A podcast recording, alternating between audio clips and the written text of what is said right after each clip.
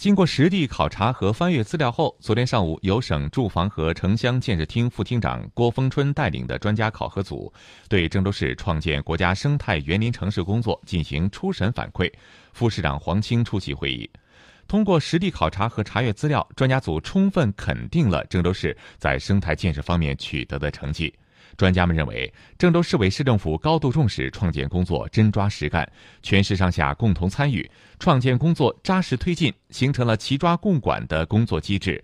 公园城市建设和生态廊道建设取得新突破，城市绿量、城市品质有了明显提升，城市生态空间保护、生态网络体系建设、湿地资源保护成效明显，人居环境得到有效改善。本次会议后，专家组还将对济源平顶山进行考察，结合三地考察结果，评选出两个通过初审的城市。